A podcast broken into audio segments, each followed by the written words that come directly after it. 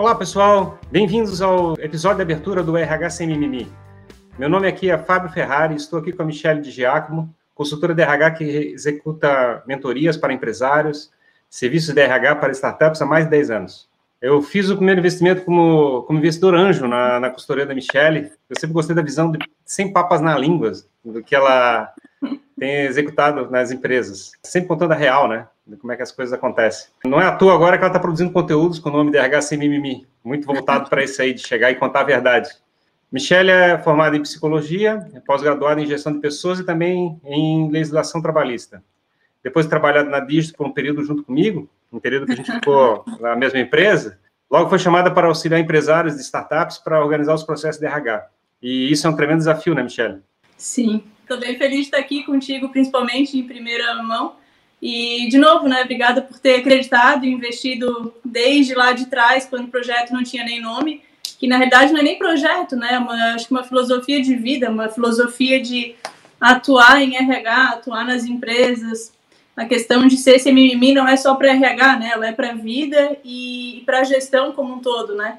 Eu acredito que a gente cresce muito com uma, uma idealização de como é que é a realidade e tanto do ponto de vista de empresário ou do ponto de vista de funcionário, a gente tem uma idealização de como é que é o mundo. E o mundo, na realidade, ele não é mais cruel ou mais bom do que a gente imagina. Ele, na realidade, ele é só diferente. A gente não entende ele como é que ele é de verdade. E o fato de a gente poder contar a verdade, explicar os lados bons, o lado ruim de cada coisa, é que faz a gente evoluir e ter a maturidade de enfrentar a vida, né? Não, e a coisa de expectativa é uma merda, né? Porque tudo a gente vai frustrar. Então não existe ideal nem no RH, nem nas empresas, muito menos na vida. E quando a gente se prepara para isso e se prepara para o imprevisto, a gente consegue lidar de uma forma melhor, né? E normalmente quando a gente tem perfis de pessoas sem mimimi, executores, mão na massa, que vão lá e procuram resolver as coisas, tudo flui muito melhor e as empresas crescem muito mais e muito mais rápido também. É, basicamente, se você contar a verdade, né, que aí a verdade faz as coisas ficarem mais claras para todo mundo, né? Então, você faz as pessoas é, evoluírem, crescerem e entenderem como é que o mundo é de verdade. É, e eu acho que isso faz a gente, é, faz as coisas caminharem de uma direção única para todo mundo, né? É, e essa coisa de contar a verdade é, é um dos primeiros é, valores, assim, é um dos princípios do, do, do, RH ou da vida sem mimimi, na minha percepção. Do RH, com certeza, porque muita gente fala assim, ah, mas o que, que é o RH sem mimimi? É um negócio que tu vai lá e, e dá na cara das pessoas e fala e é grossa e é isso e aquilo. Na verdade, não, né? Na verdade, é trabalhar em essência a, a transparência, o falar a verdade. Porque uma das coisas que eu mais acho triste no mundo e que eu vejo muito nas empresas hoje em dia e até mesmo em clientes meus é a pessoa ser demitida sem saber o porquê. E aí muito gestor não fala porque não tem coragem, porque quer proteger. E aí simplesmente a pessoa recebeu alguns feedbacks, ela não entendeu a seriedade daquilo e aí ela é demitida. Então, assim, quando tu fala para a pessoa, ó, a próxima conversa vai ser a tua demissão se tu não melhorar isso, isso, isso em dois meses, é, a pessoa já vai saber. Então, ela já vai para a conversa preparada e ela vai saber que a parcela de, de culpa da demissão foi, tipo assim, 95%, se não 100% dela. A visão dessa questão do feedback é um problema de saber como é que as pessoas lidam, né? Tanto do seu ponto de vista do, de quem está empreendendo, do seu ponto de vista de ser funcionário. As pessoas não estão preparadas para escutar de forma ativa, então, mas que a escuta uma, uma, um feedback desse tipo, ele entende assim, pô, ele não gosta de mim, Sim, isso por dois motivos, né? Porque as pessoas, principalmente essa geração agora, é uma geração que a gente já apelidou de geração mimimi, né? Tem muito vídeo até de filósofos falando sobre isso. E é uma geração que realmente é, tá numa outra vibe que a nossa, né? A minha geração é a geração Y. E, e ela já é meio assim. Agora, as gerações mais recentes são pessoas mais mimadas mesmo. Então, falar a verdade para elas dói. E na minha época, em épocas anteriores, os pais costumavam fazer muito esse trabalho de educação, que nessa geração ele está sendo terceirizado para a escola, para a empresa. Então, a quantidade de pessoas sem noção mesmo, no, não no mau sentido, né, mas realmente não ter uma noção de mercado de trabalho, que me aparece para fazer entrevista ou que aparece nas empresas, é enorme, porque as pessoas não foram preparadas para aquilo. Dificilmente elas receberam não, dificilmente elas foram orientadas a como se portar, ao que fazer, a como até se vestir eventualmente. Então, é, é realmente um processo de, de educação. E quando tu fala a verdade para alguém, tu está educando ela, tá dando oportunidade dela enxergar aquilo e mudar, e melhorar. Eu já tive situações, assim, é, teve um caso até de uma entrevista que eu fiz, era um estagiário, o estagiário ele queria receber pelo trabalho dele antes de prestar o serviço. E ele não entendia a lógica de ele entrar na empresa, ser admitido, começar a estagiar e depois receber o salário, sabe? Até explicar para o ser humano, e vamos pensar uma coisa, ele não está completamente errado. Só que ele estava fora da realidade, ele estava fora da noção. Ninguém nunca falou para ele, filho, você vai numa entrevista de emprego, vai ser assim, assim, assim. O mundo funciona assim, assim, assim. Você vai ser cobrado, você vai ter que entregar, você vai ter que estudar.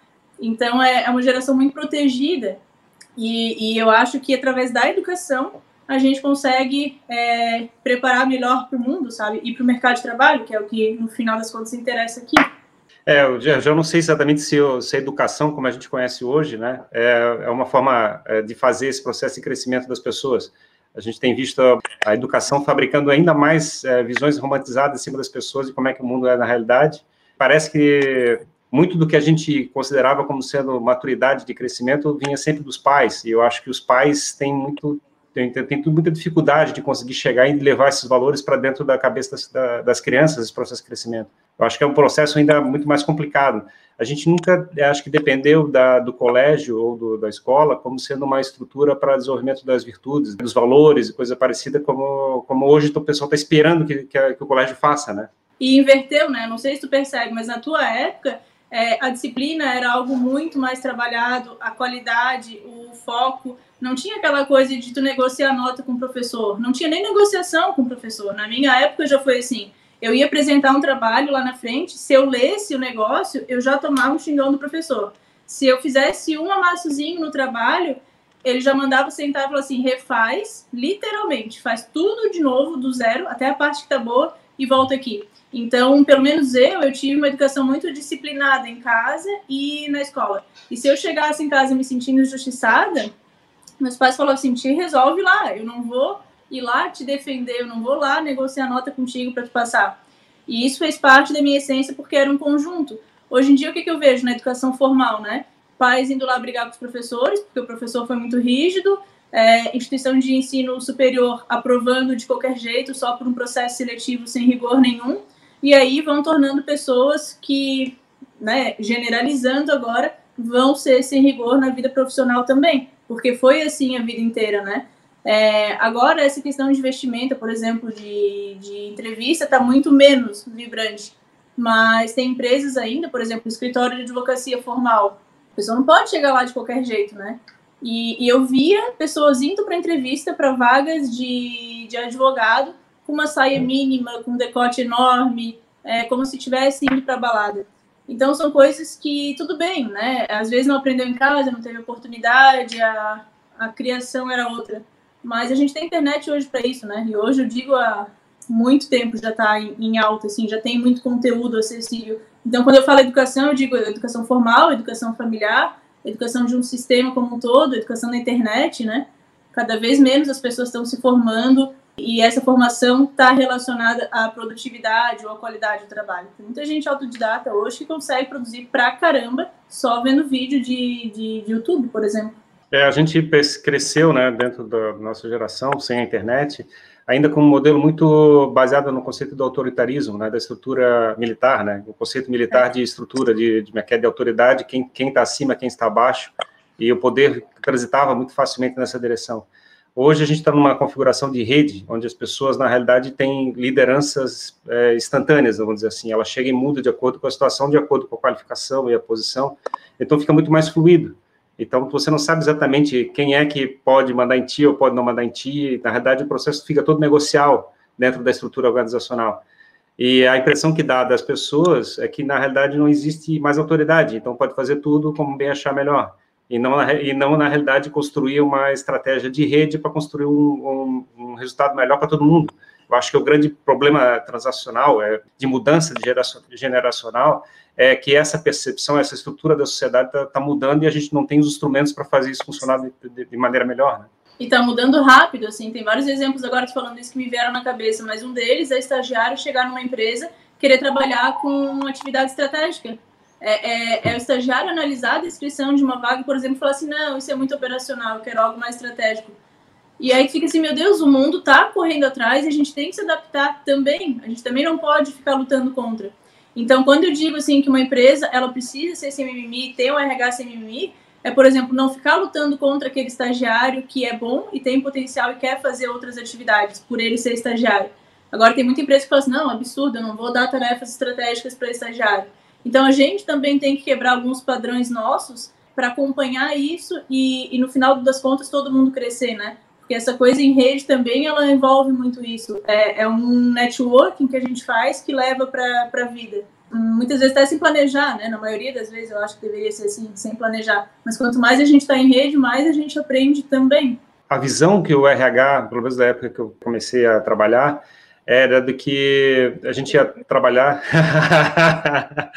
que a gente ia trabalhar para o resto da vida naquela empresa, que a gente ia ficar o tempo todo lá dentro e a, o papel do RH seria fabricar um ambiente perfeito para crescimento profissional, é, analisar as competências da pessoa, qualificar aquela pessoa e preparar a pessoa para daqui a 40 anos ser o topo na carreira dentro da empresa, vamos dizer assim. Essa é uma visão que eu digo romantizada de como é que funciona dentro da empresa, que eu acho que ainda deve estar tá, é, rodando na cabeça de muito empresário, não? Sim. Então, lá nos primórdios, quando começou a tua carreira, realmente era assim. E isso ainda a gente vê muito em indústria, demais, demais, demais. Indústria, assim, ela tem um processo de crescimento profissional de muito tempo, o que cansa todo mundo, e o que hoje em dia eu vejo que até prejudica a organização, né? Quando tem um profissional lá que está há 40 anos na empresa, é, isso prejudica o processo de inovação.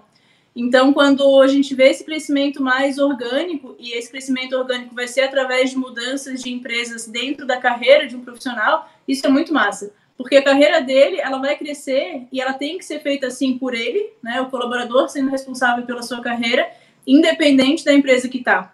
E, e, antigamente, realmente, a estrutura salarial, o plano de cargos e salários era um negócio super arcaico. A pessoa tinha reajuste assim, de 2% ao ano, porque se reajustasse muito, ela ficava muito cara para a empresa. E isso a gente não pode ver mais, né? As coisas têm que ser ágeis, é, quando tu fala em competências, me dá até um, um, ruim, assim, um frio na barriga. É uma palavra antiga, sabe? É horrível hoje a gente avaliar as pessoas por competências somente. Elas complementam o processo de gestão.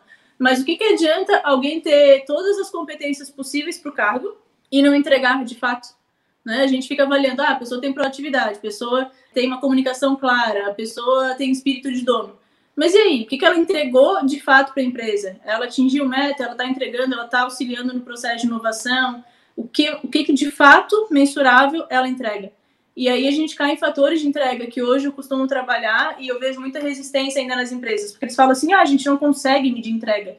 E eu falei, cara, se tu não consegue medir entrega do teu colaborador, esquece. Como é que tá vivendo agora, principalmente na época da pandemia, que tá todo mundo home office? Tu tá feliz só de a pessoa estar tá conectada contigo das 8 às 6? O que, que ela está entregando de fato? Como é que está fazendo gestão desse ser humano? Uma das formas de fazer gestão para ficar visível as entregas é essa aqui. Não precisa ser Kanban assim, né? Espalhafatoso que nem o meu, grudado na parede. Mas tem várias ferramentas de Kanban digitais que tu consegue ver tudo que o colaborador tem para entregar, o que ele está fazendo, quanto tempo ele está ali empacado naquela coluna do meio e o que ele fez. Então, isso gera uma agilidade para o processo, porque se ele está emperrado ali na coluna do meio, o gestor tem que interagir nos impedimentos e tem que atuar com ele forte na dificuldade para passar o post-itzinho ali, a tarefa, para a coluna do feito. Senão, né? E aí as empresas falam assim: ah, não, então eu tenho que avaliar a pessoa numa avaliação de desempenho formal, que é uma merda também. Porque demora para todo mundo, é chato para todo mundo, e a pessoa fica lá meses sem receber feedback, esperando o feedback da avaliação de desempenho. Isso não é ágil, isso não traz resultado rápido para a empresa. Então, quando a gente fala lá dos tempos dos primórdios, realmente tinha muito isso. O RH numa posição de suporte, o RH numa posição de ouvir reclamação, de ouvir insatisfação, é, o RH numa posição realmente de, ah, olha aqui que eu vou fazer tudo isso para ti. Aí faz com que as pessoas fiquem mais mimadas ainda, porque elas não se tornam responsáveis pela carreira. Elas falam assim, ah, eu não cresci na empresa porque a empresa não tem plano de cargos salários. Mas fuder, não é isso. Tu não cresceu por vários outros motivos. Não porque a empresa não te deu um plano de cargos e salários prontos assim falou, ó, oh, agora tu vai pra cá, tá? Cara, não é assim que funciona. Mas, mas também é uma questão do, do, ponto de vista do mindset de autoridade, né? Então, na realidade, você passa uma ordem e espera uma ordem bem executada. Então, você tem que chegar e verificar se a ordem foi executada conforme a especificação do, do, do que é esperado da ordem executada. E isso, teoricamente, deveria fazer uma avaliação com respeito a como é que a pessoa está desempenhando.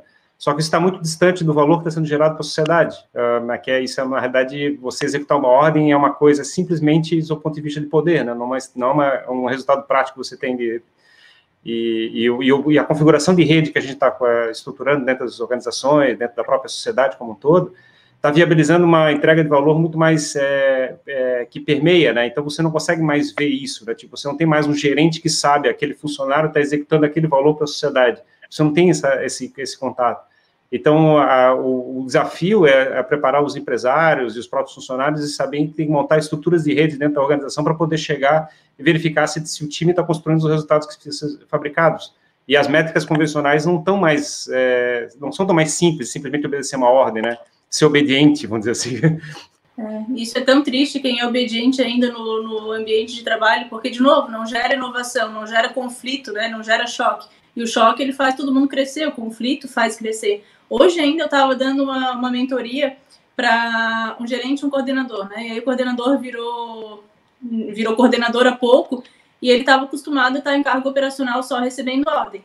Para piorar o negócio, ele era militar. Então ele ainda comentou, falou, cara, é tão difícil eu dizer, não, eu vou lá, pego o projeto, ordem dada é ordem feita, né? Ele ainda falou assim, e eu não consigo dizer não. Eu falei para ele, eu falei pra ele, cara, agora tu virou gestor a, a, tua obrigação, assim, a, a, competência, a questão a ser desenvolvida em ti é aprender a dizer não. Porque senão tu vai virar um gestor super operacional, que vai depender de outro gestor, que vai depender de outro gestor, e vai ficar todo mundo fazendo gestão de tarefa e dando ordem um no outro, e ninguém cresce. O mindset está completamente errado, mas foi o mindset que, que ele construiu a partir da vida inteira, né, piorando essa questão de ter carreira militar ainda. Então, para um gestor que está acima dele, que é super controlador e autoritário, ele vai adorar ter um colaborador assim. Só que empresa de tecnologia ou qualquer outra empresa que precise reciclar o conhecimento, a inovação, a gestão, isso caga com todo o processo, assim, não tem como. E o crescimento automotivado ou crescimento é, conduzido pelas empresas, é, como é que tem acontecido na prática, Michele?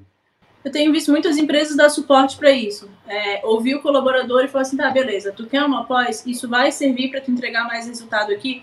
Porque eu vi muito também empresa pagar pós e não receber nenhum retorno disso, né? A pessoa foi lá, fez a pós, deu um diploma, não ajudou às vezes nem ela, né? Em relação a, a habilidades para ela saber fazer algo no trabalho, ela adquiriu às vezes mais conhecimento técnico. Embora pós por algum ponto seja muito bom também, porque tem toda a questão de network, várias pós têm um formato de workshop, então tu coloca a mão na massa, né? Algo que a gente não faz tanto na graduação. E o papel da empresa nesse ponto é entender o que o colaborador quer mostrar uma possibilidade de carreira para ele e o que ele precisa fazer para chegar lá. É como se o, a empresa fosse um mentor, sabe? Fosse realmente é, alguém que vá dar uma perspectiva de futuro sem prometer algo muito detalhado, porque também isso não quebra qualquer empresa em relação ao plano, né? Ah, se atingir isso, se tiver isso, se tiver isso, se tiver isso, se tiver isso, tu cresce para cá. E aí é tipo assim, cresce para cá 4%. É, então, quanto mais esse colaborador está indo além das funções, quanto mais ele está entregando para a empresa, é, mais ele está gerando faturamento, mais ele está diminuindo o custo, possivelmente, mais ele vale. E aí, quanto mais ele vale, o salário tem que colaborar com isso, né? Tem que acompanhar. E tem outra questão também muito importante no mercado, não falando só de uma empresa, mas falando de mercado de forma geral, é a questão de raridade profissional. Hoje em dia tem cargos muito raros no mercado, muito difíceis de contratar, muito difíceis de ter alguém bom, muito, muito bom fazendo aquilo. Por exemplo, a área de desenvolvimento. Hoje tem muito desenvolvedor por aí, mas quando a empresa vai aplicar um teste técnico, por exemplo, é, o código em si de desenvolvedor que está 10 anos no mercado, várias vezes é ruim. E aí eu recebo feedback da área técnica assim, pô, esse cara aqui está ganhando 10 conto numa empresa, ele está 5 anos de experiência, está no nível sênior, mas entrega um código ruim desse jeito. Então, o que, que isso vai gerar para a empresa? Retrabalho, né? No mínimo. E essas coisas são importantes a gente olhar, e quando a gente fala RH sem mimimi, esse é o ponto, sabe? De, de o gestor de RH, de o, de o parceiro de negócio da empresa ir lá, chamar o gestor, chamar o colaborador e alinhar isso. Né? Ou chamar o candidato e dar um feedback, porque daí também a gente entrega valor para a sociedade, né? Quando a gente desenvolve alguém que simplesmente está participando do processo seletivo, isso é ótimo. Então, nessa questão de gerar valor para a sociedade, tem várias formas, né? Mas resumindo, seria dê suporte para o seu colaborador. Não faça por ele, a pior coisa é ajudar alguém que não quer ser ajudado. Isso acontece demais na empresa. A gente paga coisa que não precisaria pagar, a gente é, mima as pessoas, a gente dá feedback sem elas quererem ouvir, e a gente está fazendo por elas. Isso não funciona nunca, né? Em lugar nenhum. É, a, a, proatividade do próprio funcionário buscar o crescimento dele, é, é que é uma coisa que tu tens observado ou tem, tem uma coisa que ainda está rara? Não, é, é, bem raro, é bem raro, é bem raro. E é o tipo de profissional que chama atenção.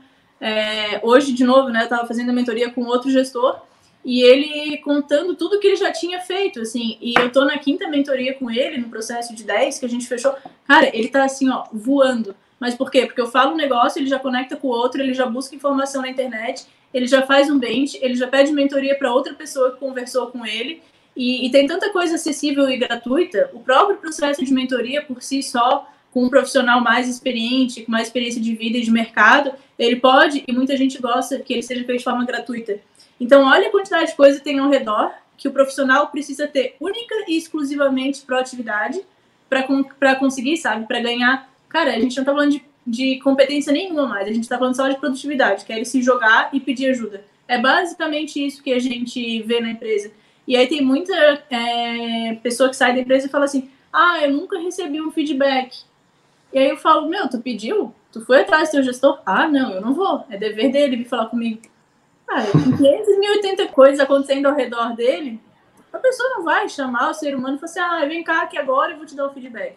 É curioso que a, o processo né, de você crescimento, de você chegar a ajustar teu mindset, de, de aprender uma nova, uma nova disciplina, uma nova matéria, um determinado assunto, uma nova técnica, está cada vez mais barato, né, do ponto de vista de, de achar informação. É, e está ficando cada vez mais, mais difícil, na verdade, arranjar a motivação correta para fazer as coisas. Antes a gente chegava e fazia uma pós-graduação, aí gastava uma fortuna e ganhava um título e ganhava o status de ter carregado aquele título nas costas, né? Mostrado, oh, tá aqui, botar na parede aqui meu título de pós e não sei o quê. E aquele, aquele ciclo de feedback, de, de crescimento, é, a gente não tem mais, assim, de certa forma você chega e simplesmente faz o teu esforço pessoal, aprende determinada coisa e começa a gerar resultado para a sociedade e teoricamente, como é que você não fazer uma exposição do ponto de vista curricular, né? Não, não de resultado, vamos dizer assim. É, tem um negócio que eu tenho abuso, é gestor com uma parede cheia de certificado. Gente, é para mim é como se ele tivesse que provar que ele é bom, que ele estudou, sabe? Aí a, alguém chega na sala, tem uma parede inteira assim com todos os cursos que ele fez na vida. Cara, precisa. Precisa. Ter feito curso é uma coisa, agora ficar mostrando para todo mundo aquele monte de curso é, ainda mais se isso está desalinhado com o perfil dele de entrega em relação à liderança, sabe? Isso para mim não faz o menor sentido, assim. É realmente tu fazer um monte de curso, não pelo certificado, não pelo nome, mas por, por ti mesmo, porque aquilo vai te gerar um crescimento. Mas é algo que a sociedade ainda está se adaptando, né? Tem várias empresas uhum. que têm um plano de cargos e salários que obriga o colaborador a ter formação superior. Tem vários tipos de certificações que elas são importantes para validar um conhecimento muitas empresas ainda é, é, usam isso, né? Por exemplo, eu, eu sou consultora há 10 anos, é, já trabalho com RH há 15, e em algum momento eu me vi tendo que fazer pós, porque as pessoas falavam assim, ah, tu não tem pós? Eu falei, cara, quer saber? Eu vou fazer essa merda uma vez. Aí eu fiz três. Mas não é algo que eu fico assim, ah, tem pós disso, tem pós daquilo, tem curso disso, tem curso daquilo. Eu não, eu não fico nessa, eu fico na coisa de, cara, vamos entregar, vamos trocar ideia, vamos mostrar o que, que um sabe, o que, que outro sabe, vamos aprender, sabe? Então quer dizer que o certificado do Duolingo de espanhol que eu tenho lá é melhor tirar do LinkedIn, então. Tô zoando, eu não botei nada lá. O LinkedIn, Mas achei engraçado. na verdade, ele até é para isso, né? Então, assim, no LinkedIn alguém vai atrás da tua informação profissional. Então, quer jogar tudo lá? Joga. Agora, na tua sala, tu colocar certificado um monte na parede, o que. Sabe? Ai, não, preguiça. Tem uma outra história engraçada. Eu me lembro da época que eu, tava, eu me formei em engenharia, né? E trabalhei na área de desenvolvimento é, da Digitro. E tem uma situação engraçada que eu resolvi fazer a pós-graduação em economia de empresas. Eu achei engraçado porque. a Digitro pagou? Não, não. A empresa descobriu que eu tinha que eu estava fazendo. Eu não falei nada, fiz tudo sozinho. E quando, quando o pessoal descobriu, o pessoal apavorado, o pessoal ficou apavorado da empresa. Diz assim, o que, que esse cara está pensando? Por que, que ele está fazendo isso, né? Qual é a motivação? Ele vai ganhar mais? Então, aquele mindset de órgão público, né? Eu vou fazer uma pós-graduação porque vai impactar em 20% no meu salário. O mindset é outro, é de fazer uma coisa que tenha propósito, que tu goste, que tenha aquele tesão ir lá estudar e trocar ideia, fazer networking, é, descobrir o que, que outras empresas estão fazendo. Isso é o massa. E isso que eu falo sempre também para empreendedor, né? Porque minha ideia de RH sem mimimi não é para RH, falando isso de novo, é para o mercado de trabalho, para o mundo corporativo como um todo, incluindo gestor, incluindo CEO. Então, quando o CEO também tem uma mente muito fechada, assim, eu procuro, cara, vamos olhar além, sabe? Não vamos ficar focado nisso. Não fique querendo fazer cursos técnicos para tu se especializar mais ainda, sabe? Eu sempre oriento a fazer curso que, que sai, assim, da, da caixinha, né? Que amplie e mexa no mindset, né? Especialmente. Exatamente, porque olha que legal, tu já tinha uma formação de engenharia, já tinha um conhecimento técnico, já tinha experiência. Para que, que tu ia fazer uma pós de engenharia? Não faz sentido. O legal é fazer outras que daí tu vai conectando, assim. É, eu aprendi isso, acho que faz uns dois, três anos, que eu comecei a encher o saco de ir em evento de RH, né? Era sempre tudo igual, a mesma coisa. E eu comecei a ir em eventos de forma geral, voltado a negócio, voltado à economia, voltado a marketing, coisas que não eram o meu mundo, né? Porque eu sou formada em psicologia pela UFSC, pensa. Um negócio totalmente social, assim, e isso já faz bastante tempo. Então, a, a ideia era muito antiga, o currículo era muito antigo, eu não tive nada de RH, eu não tive nada de estratégia, eu não tive nada de negócio. Eu até fiz umas cadeiras na administração, mas era tão antigo quanto. E aí eu comecei a, por exemplo, eu ia para o RD Summit. A última coisa que eu vi era palestra de RH. Eu via palestra até de qualidade de software, sabe? Para ver se eu conseguia fazer analogias. E quando eu comecei a trabalhar com RH ágil lá atrás, acho que foi 2012, foi quando eu vi a galera na, nas áreas de desenvolvimento com isso aqui atrás. Eu via todo mundo assim, fazendo desenvolvimento de software com base em gestão de post-it. Eu falava, cara, isso é o máximo, deve dar para fazer. É engraçado porque o post-it é uma representação, né? Ele, ele tenta materializar o que é uma unidade de trabalho.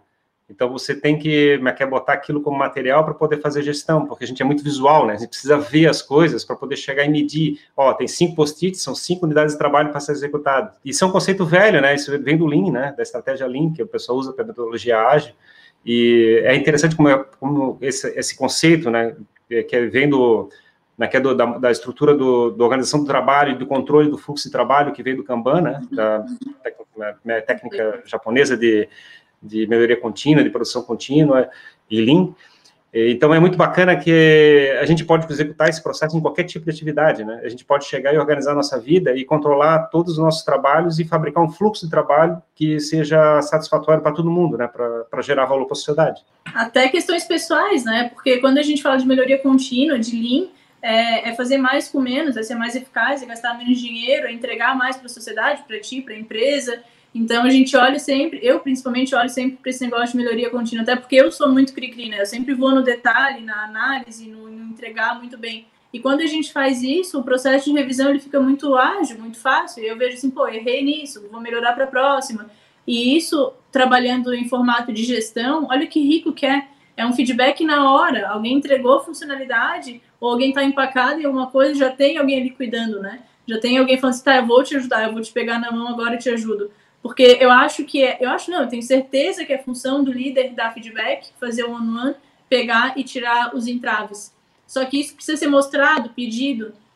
Então, às vezes o colaborador não vai lá e pede, e às vezes o gestor não vai lá e pede. E aí a gente tem processos de gestão, como as daily meetings, que são super eficazes para isso, porque daí tem um gestor lá, o, o dono do, do, do projeto ou do produto, que vai tirar tudo o que está travando, todos os impedimentos, e aí o negócio flui. Então, isso já é um feedback também, né? É um feedback mais técnico, mas é um, uma direção, é um, um, horizonte. E aí, de novo, todo mundo cresce.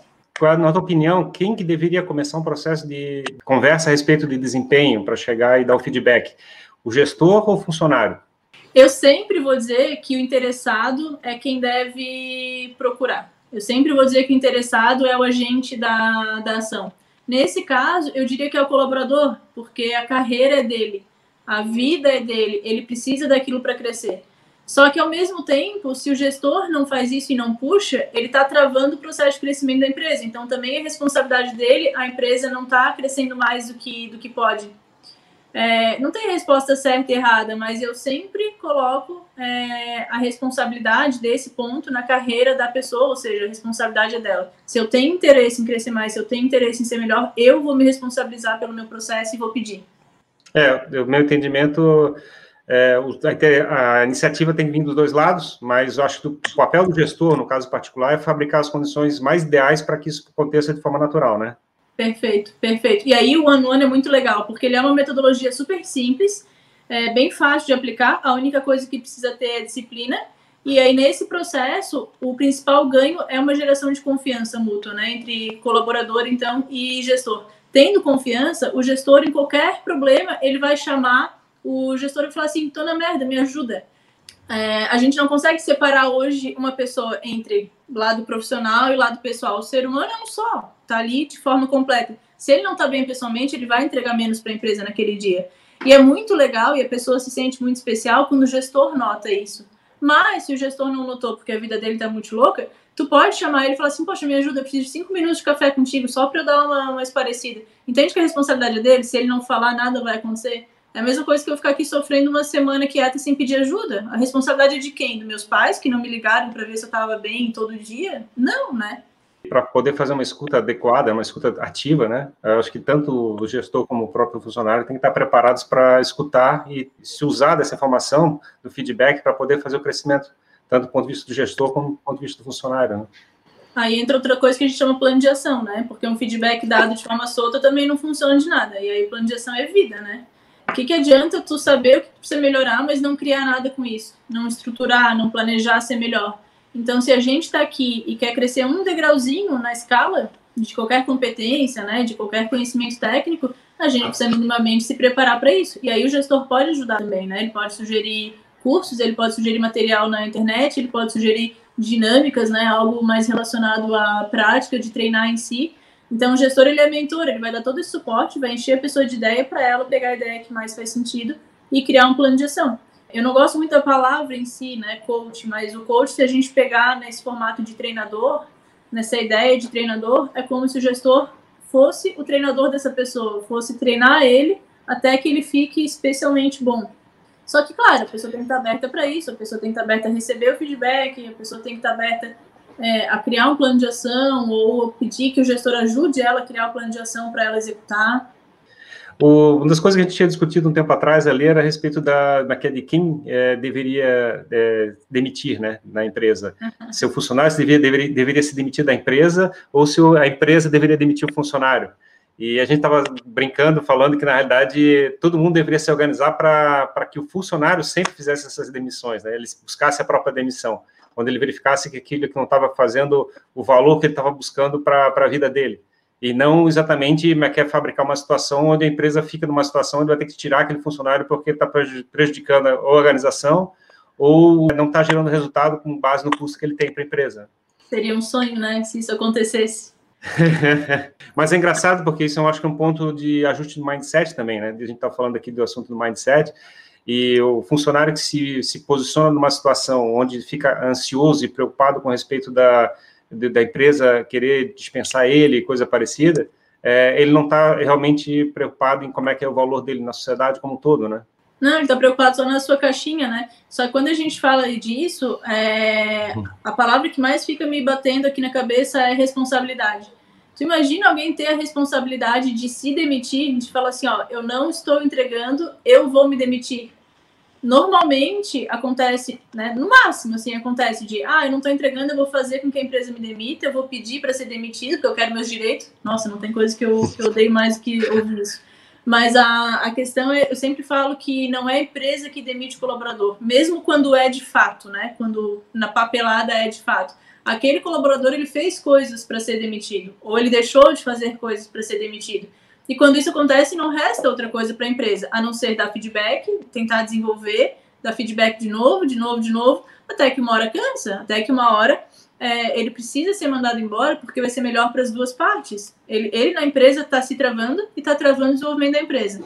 Então, em algum momento, né, alguém com uma consciência mais sã vai, vai falar: não, deu, basta, e isso não é não acreditar nas pessoas, né? Isso é, de novo, fazer uma gestão sem mimimi, fazer uma gestão clara, que tu chame a pessoa e fale assim, olha, eu não te vejo mais contribuindo para cá. Como que tu pode contribuir mais ainda? Eu posso, como gestor, te ajudar? E aí, se couber, beleza, a gente tenta de novo, né? Eu não acho legal desistir das pessoas rápido, mas eu também não gosto de demorar em um processo que a pessoa não quer ver, que a pessoa não quer melhorar, porque daí não vai para frente. Então, se tivessem, se tivessem hoje profissionais que falassem assim, ó, eu realmente não estou entregando, eu estou pedindo demissão e se responsabilizasse disso, mas gente, é um processo que exige assim uma maturidade, uma coragem, né, um olhar para si, assim, uma consciência muito grande. É, não vou dizer que eu nunca vi, já vi sim, mas é bem raro. E o ponto, acho, da, desse mindset é que você, na realidade, você está pensando na sua vida, né? É, digamos, essa empresa talvez me levou até esse patamar. Para eu chegar e crescer na minha carreira em outra direção, eu vou ter que estar tá trabalhando em outro lugar. Então, na realidade, você tem que sempre pensar do ponto de vista de, de como é que você gera mais valor para a sociedade como um todo de novo, né? É, é que é através dessa empresa, através daquela outra empresa, é, como é que é, meus sonhos, a minha, meu, meu objetivo de vida, minha, aquilo que me dá satisfação está onde? Né? Está aqui ou está lá? Eu preciso chegar e para lá? Eu tenho que mudar de cidade? Eu tenho que mudar de empresa? Eu tenho que mudar de, de vida? O que seja? Né? Tu fala bastante dessa ideia do colaborador pensar em gerar valor para a sociedade, né? Mas é, eu acho muito legal essa ideia. Eu não vejo em lugar nenhum, quase. Eu mal vejo as empresas, as empresas querendo gerar valor para a sociedade. Tem muitas delas que são construídas basicamente em gerar dinheiro para si próprio. Eu acho que a maioria delas nem se liga da questão da razão social, né? De, de existir uma razão social daquilo, para que, que a empresa faz, qual é o seu propósito. Essa questão de propósito já existe há 300 mil anos. Tem aquele aquele vídeo lá do, do Golden Circle, cara, aquilo já tem quanto tempo? Do Simon Sinek falando de, de propósito, né? É, o que, que motiva uma empresa a existir? E, e, isso tem que estar conectado com o que motiva um profissional a existir. Qual é o meu propósito de vida? O que, que eu vou contribuir para a sociedade para que o que eu estudei, o que eu fiz de formação ou não, né, o que eu gosto de fazer simplesmente contribua para um mundo melhor? É muito raro, sim, é muito raro. A pessoa tem que estar no nível de consciência, de novo, né? Muito alto. Eu acho muito legal é, mas... falar cada vez mais sobre é... isso, estimular, desenvolver, educar. Mas realmente, assim, é triste a realidade que hoje eu nunca vi profissional nenhum falar assim, a minha contribuição para a sociedade é tal. Mas assim, é uma coisa meio, meio trivial, né? Você chegar assim, ah, eu quero dinheiro para comprar um carro, para comprar uma casa e coisa parecida. Aí tu tens um carro e uma casa, e agora? Aí tu olha assim, tá, mas que, que valor eu estou gerando para a sociedade? Quer dizer assim, como é que, como é que eu estou satisfeito comigo mesmo? Quer dizer, o objetivo era só acumular coisas, é, na realidade a gente está sempre trabalhando sob o objetivo de fabricar a nossa própria felicidade. E não tem uma outra fonte mais relevante de felicidade do que ajudar as outras, as outras pessoas, né? De chegar e fabricar uma sociedade melhor, fabricando as pessoas em volta de você, ter uma vida melhor, gerando valor, né? Construindo coisas, produtos, negócios, é, que é o padeiro está lá fazendo pão, né? Mas que ele chega e quer produzir um pão que seja, que seja bom e que a pessoa fique feliz de estar consumindo aquele pão, né? Mas que se, se, o cara comprasse o pão e jogasse o pão no chão na hora e comprasse, o padeiro ia ficar brabo, porque ele está entendendo assim, aquele valor que ele está entregando não é para ser jogado no chão. Depende tanto, assim, é, vamos pegar o caso da Domino's. A Domino's lá atrás estava se fudendo para a qualidade das pizzas. Aí viu que não estava vendendo, que estava antigo, que estava perdendo mercado. O que, que eles fizeram? Fizeram um estudo lá gigante, viram que o segredo estava no molho de tomate, melhorar o molho de tomate e outras questões lá de experiência. É, depois passou, aparentemente, né, para um mindset de que, cara, agora eu me preocupo com a qualidade do produto, porque eu quero entregar alguma coisa diferente. E eles começaram a vender essa ideia. E aí começou realmente a dar mais retorno. Agora, eu vou te dizer que tem muito empresário que não quer saber de felicidade, nem dos colaboradores, nem a sua mesma, nem da empresa, que só quer dinheiro e que não nem pensa nessa questão de felicidade. É, e não são raras as pessoas, tanto é que a psicologia clínica está aí para dizer né, a quantidade de, de pessoas que está cada vez mais buscando ajuda. As pessoas não sabem onde elas estão, não sabem para onde elas querem ir, não conseguem medir a sua felicidade, não conseguem projetar uma felicidade e, e, isso vai influenciar em, de novo, né, no crescimento da empresa ou na falta de retorno para a sociedade. Porque eu concordo contigo, poxa, eu quero fazer algo que me dê felicidade, eu quero construir algo que eu consiga ajudar as outras pessoas. Eu, Michelle, ajudando as outras pessoas, eu fico muito feliz. Tu, Ferrari, também. Mas não é todo mundo que é assim. Tem gente que fica feliz em fuder com os outros, em puxar o tapete, em, em né? Ou, tipo, usa o conceito da inveja, tipo, eu vejo aquela pessoa feliz, vou bater nele, tipo assim, tem que ficar tão triste como eu. Exato. É, a gente vê o que hoje nas redes sociais? Felicidade, felicidade, felicidade. Quando alguém coloca uma coisa triste, isso choca. Quando alguém é, compartilha uma dificuldade, isso choca. Mas olha que engraçado, ao mesmo tempo conecta. Então a dificuldade, Sim. a dor causa conexão. E isso é ótimo. Só que as, as empresas, as pessoas, os profissionais estão estão mais acostumados e estão numa zona de conforto de divulgar aparência, felicidade, conquistas. É, são raros os casos de empresários. Em startup está um pouco mais comum, está um pouco mais na moda, mas são raros os casos de empresários que compartilharam, por exemplo, no LinkedIn, no Instagram, tudo que sofreu até chegar onde está, sabe? Muita gente coloca os títulos, coloca, ah, eu ganhei GPTW aqui, eu tô ranqueado. Alguém contou quanto se arrombou para chegar lá? Quantas empresas faliram? Eu tenho um cliente, gente, eles tiveram 17 empresas, fora as pivotagens que eles fizeram em cada empresa, até chegar na empresa atual, que eles ranquearam GPTW logo de cara. Fizeram a, a pesquisa e já ranquearam. Então, quando eu estava conversando com eles, eu falei, gente, agora conta para as pessoas tudo que vocês passaram para chegar aqui. A vida não é só glamour e a gente aprende mais com os erros do que com os acertos. Sobre a questão é é das diretorias executivas terem medo, as diretorias em geral, né, terem medo de cuidar de gente, assim, é, a gente fala que a área de, é que é de RH fica assim, tipo, lá cuida de gente, assim, e, que os diretores estão preocupados em chegar e fazer a tecnologia, em fazer as vendas, Tu faz esse trabalho de tentar chegar e puxar a orelha para ver assim, ó, oh, é? Tu tens um grupo de pessoas para gerar valor na sociedade. É que é mais fácil, né, se preocupar com tecnologia do que com pessoas. A tecnologia não vai emperrar tanto quanto as pessoas, né? Mas é justamente isso que eu bato na tecla. A sociedade é feita de pessoas, a tecnologia só existe por causa das pessoas, a tua empresa só existe por causa das pessoas, os teus resultados só existem por causa das pessoas, mesmo que tu seja uma empresa que constrói robô. Então, se não tiver conexão entre as pessoas, isso fica pobre, isso não fica palpável. E quando um colaborador entra para uma empresa, é, ele avalia quem está na empresa, ele avalia quem está dirigindo a empresa. Ele hoje em dia está vendo, está pesquisando quem é que está no comando. E ele vai ver se ele admira ou não aquele empresário. E muitas vezes ele admira. E aí, quando ele entra na empresa, ele fala assim: Cara, o senhor passou do meu lado não deu nem oi. Então, assim, eu puxo a orelha demais nisso, sabe? Por coisas mínimas como essas, mas que acontecem muito. E por coisas piores, piores ainda, como não dar feedback, como não dar uma perspectiva, como não comunicar algo, né? É, o que eu falei antes é, era sobre responsabilidade ou iniciativa, mas o gestor tem que dar feedback demais, assim. Tem, tem cliente meu que simplesmente não conseguia conversar com as pessoas, e toda semana eu tava lá batendo, assim, batendo mesmo, né? Quase que chacoalhando. Falei, feliz? Se tu não der feedback para as pessoas, elas não vão saber como elas estão, elas vão enterrar o teu negócio. Então, tu não vai ganhar dinheiro. Então, dá feedback. Às vezes, só falando assim. Mas é importante demais que se entenda que as pessoas fazem a empresa. E as pessoas só vão crescer se tiver uma comunicação transparente sem mimimi. Tu não precisa xingar, tu não precisa mandar meta, tu nunca vai fazer isso, né? Aliás, só para deixar bem claro aqui. Mas precisa, a pessoa precisa saber onde ela está e para onde ela vai. E aí tem muita empresa que me chama e fala assim: ah, faz um plano de carga salário para minha startup. Eu falo, cara, sério? Plano de carga salário para tua startup? Comunica, fala as coisas. Não precisa de algo assim de esqueleto, esquematizadinho, né, numa planilha para tu conversar com a pessoa. O negócio tem que ser orgânico e raramente é, né? Então, tem empresas assim que realmente tem diretoria mais antiga, que contrata RH e quer que o RH resolva tudo, quer que o RH dê feedback, quer que o RH faça comunicação, quer que o RH dê advertência.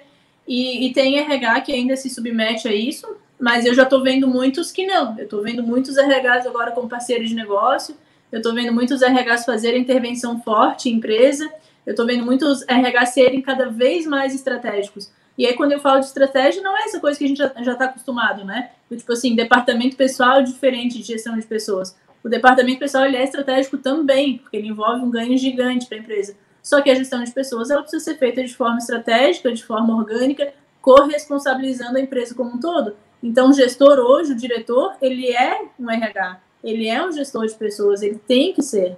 A área de RH é talvez mais hábil, que consiga chegar e trabalhar a empresa de forma, como um, de forma geral, seria um RH que, na verdade, é uma, um RH que faz coach dos gestores que estão dentro da empresa, né? que qualifica as pessoas que estão dentro da organização para que elas possam é, ser é, cuide realmente das pessoas, não fique voltado exatamente para o processo de, é, é de departamento pessoal que a gente está falando, fique voltado em chegar e dar broncas, ordens e coisas parecidas.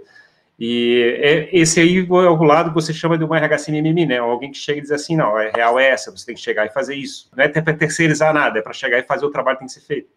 É, é um RH que vai se preocupar mais com as pessoas do que com o processo, sabe?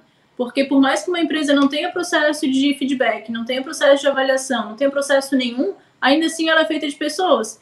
Então, uma empresa sem processo, ela consegue fazer gestão de pessoas muito bem, se ela se comunicar. Então, eu vejo muito RH hoje em dia que não fala o que tem que ser falado para o gestor, para o CEO, que tem medo de falar, que tem medo de dar feedback para o CEO, Hoje eu estava fazendo uma conversa com um RH de uma outra empresa, é, era uma mentoria, e ela disse que chamou o CEO e falou assim: Olha, me desculpa, mas eu tenho que te falar isso, isso, isso, isso, e falou assim: Ó, ah, um monte de coisa. E ela falou: Olha, desculpa, mas entre 100 pessoas eu sou uma que eu acho que te falaria isso tudo com verdade. E esse é o papel do RH: é melhorar todo mundo, inclusive o CEO. É fazer com que se olhe cada vez mais para a sociedade, para as pessoas que estão ali, cada vez olhe mais para coisas que desmistifiquem cada vez mais quebrem barreiras do tipo assim, mulher é, grávida tem que ser demitida depois, mulher grávida não vai produzir, é, tirar esses estereótipos, sabe? Eu tinha cliente é, há anos, né, que falava para eu não contratar gay, por exemplo. E isso existe. Agora, qual que é a função do RH nesse processo? Qual é a função social do RH nesse processo? Ela falou assim, cara, eu não vou aceitar isso. Então, eu saio dessa empresa como consultoria e, e tu contrata quem tu quiser, mas eu não vou conseguir lidar com isso. Então, é um processo de educação também pra, para com o CEO, quem está no comando da empresa, né? A razão social também envolve isso, a responsabilidade social também é isso. Não é necessariamente tu criar um projeto lindo, maravilhoso, de responsabilidade social e dizer sim a esse tipo de ideia horrorosa de gestor. É, a gente tem muito funcionário e coisa parecida, principalmente início de carreira, que tem uma visão de mundo onde ele encara o empresário como explorador, é, que tem medo da, da, meritocracia, né, de chegar e gerar resultado para a sociedade. É, tem alguma dica que eu tenho passado para essa situação, como as empresas têm enfrentado? É que se a pessoa não constrói com a empresa, se as coisas não estão construídas juntas, fica aquela coisa assim de enfiar a goela abaixo, né? Então, quando tu fala para a pessoa que ela tem que fazer isso, isso, isso, isso, tem um ar de autoritarismo nisso. Então, não conecta, não vai se sustentar. É como se realmente, nesse caso, a empresa fosse a vilã da história. E quando a empresa traz o colaborador para o seu lado e fala, olha, é, a gente precisa alcançar esses resultados, a gente precisa é, chegar em tal lucro, em tal faturamento. Hoje em dia está cada vez mais normal a empresa compartilhar números com os colaboradores. Isso é importante para que cada colaborador veja a sua importância ali. É, agora, realmente, aquela empresa que não divulga, que não mostra nada, que é autoritária, ela vai ter cada vez mais essa imagem, sabe, de, de ruim da história. E aí vai produzir mais vítimas, né? Vai fabricar mais gente de mimimi e vai ficar uma empresa que, sei lá, ela vai crescer dessa forma assim bem, bem limitada. O grande valor, entende, nesse processo, nessa situação, é você chegar e conquistar a confiança das pessoas. Com algo colaborativo, porque não basta chamar os colaboradores de colaboradores, se eles não colaboram. Então, continua chamando de funcionário, que é melhor. Né? A mesma coisa da área de RH. Tem muita gente que fala assim, ah, eu não vou chamar a minha área de RH. Cara, antes do nome tem a ação, né? Como que tu trata as pessoas da tua empresa. Tu trata como pessoas, como ser humanos. Então, dane-se o nome da, da área. Não, o, o nome em si não é o mais importante. O mais importante é o que as pessoas fazem com isso. Elas colaboram, naturalmente elas são colaboradoras. Agora, não é porque eu chamo uma pessoa de recurso humano e que as pessoas têm essa confusão também. Eu não eu não eu não não tô chamando uma pessoa de recurso humano. Eu estou falando que é uma área, um setor de recursos humanos de uma forma genérica que o mundo conhece assim. Então eu não vou ficar toda hora assim, ah, gestão de pessoas, ah, people experience, ah, talent management. Eu não precisa, sabe? A questão é como que tu vai tratar o colaborador, como que tu vai fazer a gestão para que ele colabore com o teu negócio e como que vocês vão crescer juntos. Esse é o mindset. Legal. E, assim, alguma mensagem final, Michele, sobre o RH sem mimimi? É tão difícil resumir, né? É uma filosofia de vida, assim. Eu acho que a ideia é mundo sem mimimi. O RH é algo que eu faço há 15 anos, então eu faço desse meu jeito, o meu jeito já é sem mimimi, e aí eu criei uma estrutura ao meu redor para compartilhar tudo que eu já aprendi em relação a negócios, a cultura, a clima, a modo de, de gerir pessoas, né? De educar pessoas. Então, eu, eu queria deixar bem clara essa ideia de arregar esse mimimi para ajudar na construção de mundo mesmo, né? Não é, não é algo de ficar apertando ferida para não levar a lugar nenhum. É algo de ficar apertando a ferida para mostrar que não tá legal aqui, que a gente tem que evoluir como mundo, sabe? Como profissionais, como empresas, como sociedade. Então, o RH Mimimi, ele tem essa, essa lógica e esse objetivo. O recado é se responsabilizem pelas suas ações, nós todos, né? Empresas, gestores, colaboradores, estudantes, sociedade como um todo. Se cada um se responsabilizar por um ato, por uma coisa, a gente vai construir uma sociedade muito melhor. Show de bola, Michelle, muito obrigado.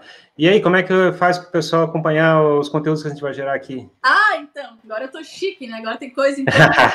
Antes eu tava mal e mal só com o Instagram. O meu Instagram é Michelle de Giacomo, com zero no final.